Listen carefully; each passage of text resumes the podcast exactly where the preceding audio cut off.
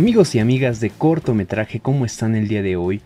Pues aquí ya es Día de Muertos, estamos eh, justo, bueno, estamos grabando previo al 2 de noviembre, pero esto se va a publicar justo el día 2, entonces agradeciendo su presencia en este podcast que yo creo que les está gustando al parecer.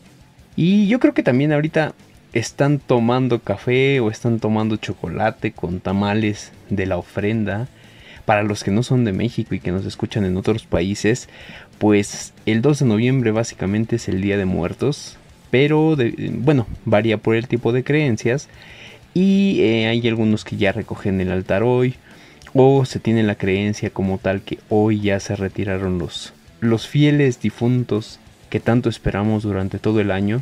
Entonces, pues digo, disfrutando sus tamales, disfrutando su chocolate o lo que estén tomando el día de hoy. Eh, agradecemos su presencia en este podcast de cine básicamente que es perteneciente al proyecto de qué sé yo. Entonces hoy tenemos una recomendación muy mexicana y que no te puedes perder el Día de Muertos. Entonces comenzamos.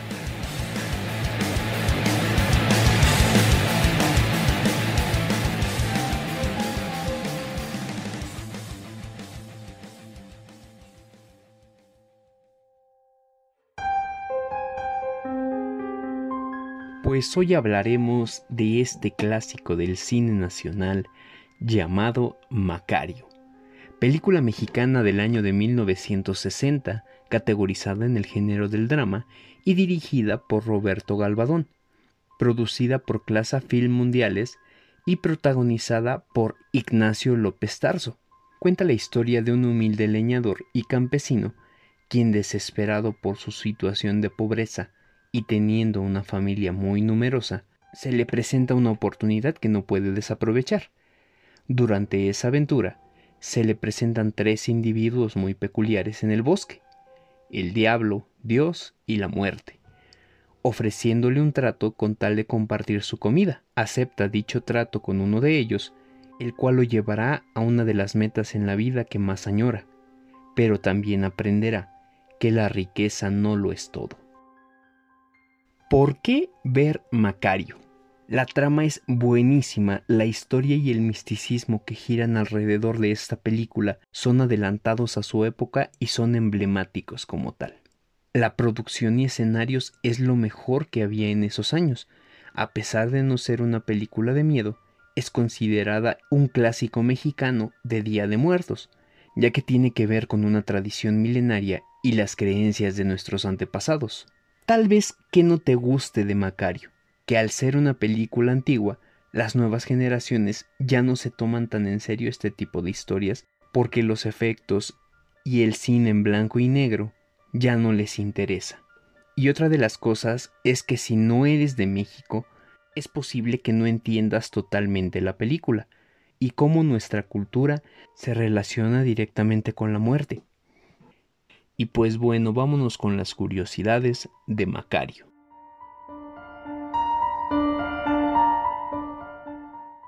Está basada en una novela de B. Traven. Traven escribió Macario en 1950 y se basó en La muerte madrina o El ahijado de la muerte de los hermanos Grimm. Roberto Galvadón, que era un amigo cercano de Traven, se interesó mucho en su obra y la adaptó pero la película mexicana de 1960, aunque se basa en la novela de Traven, retoma también algunos elementos del cuento de los Grimm. La muerte es europea para Traven. No es un campesino como en la película. Este personaje está mucho más europeizado, con zapatos y túnica azul, desconocidos para Macario. Además, lleva siempre un cronómetro inglés y mantiene un diálogo muy diferente y mucho más risueño, mencionando a Plutón y Júpiter, y el largo tiempo que ha pasado en Europa por las guerras. De hecho, en la novela escrita por Traven, el Día de Muertos únicamente se menciona por ser el día en que Macario conseguía ganar más dinero. Fueron los guionistas Emilio Carballido y Roberto Galvadón quienes agregaron la dedicatoria a esta festividad además de la atmósfera que indiscutiblemente rinde culto a la muerte. Esta fue una mexicanización que hicieron los realizadores para convertir a esta película en una representación fidedigna de la cultura y sociedad mexicanas. En la novela, la esposa de Macario ahorra para poder comprarle un pavo. En cambio, en la película tenemos toda una historia de este personaje interpretado por Pina Pellicer, en el que una mujer rica la maltrata y en venganza la esposa de Macario le roba un pavo. Esta versión es también más congruente con el planteamiento de la pobreza extrema en la que viven Macario y su familia.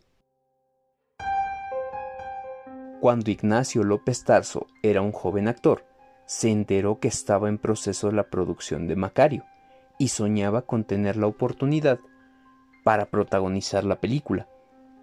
Y es que el actor ya conocía esta historia, que le contaban desde que era niño, sin embargo, el papel de Macario estaba pensado para Pedro Armendáriz, uno de los ídolos del cine mexicano del momento, pero terminó rechazando el papel porque tenía otros compromisos en Italia.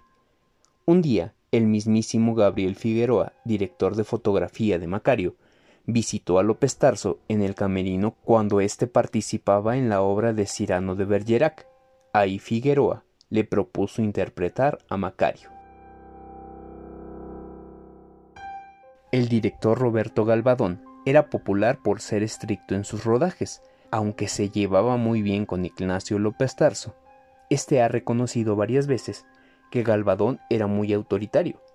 La primera vez que se filmó a Macario cargando una cantidad considerable de madera, el director pidió una repetición con madera de verdad, esto con el propósito de que el actor en verdad cargara y demostrara el esfuerzo necesario para la escena. La madera pesaba 25 kilos. Ignacio López Tarso tuvo que cargar leña real para expresar el dolor y esfuerzo del campesino Macario. Fue la primera película mexicana en ser nominada como mejor película extranjera en los premios Oscar para la 36 entrega de esta ceremonia. La cinta se mostró en el Festival de Cannes, en donde fue nominada a la Palma de Oro, y obtuvo el premio a la mejor fotografía para Gabriel Figueroa. Sin embargo, los críticos que asistieron al festival no entendían quiénes eran los personajes que se le aparecen a Macario, el diablo, Dios y la muerte. Y es que ellos no estaban acostumbrados a ver a estos personajes representados de esa manera. Para los mexicanos, especialmente en esa época, era fácil relacionar al diablo con el charro negro, pues era una leyenda popular, por otro lado, la muerte también suele tener una representación clásica con su hoz y su capa larga, pero por desgracia, en un país con tanta pobreza como México, no nos es difícil relacionarla con un campesino famélico. El único personaje que quizá tiene una representación más universal es Dios con su barba blanca y su túnica. Waldenberg Pérez Zúñiga un estudiante de la Universidad Autónoma de Chiapas, hizo una restauración a color de Macario. Durante esta pandemia, Waldenberg se animó a pasar tiempo, cinco meses en realidad, restaurando este clásico, sin fines de lucro. En su cuenta de YouTube podrás encontrar otras restauraciones de clips de películas mexicanas clásicas.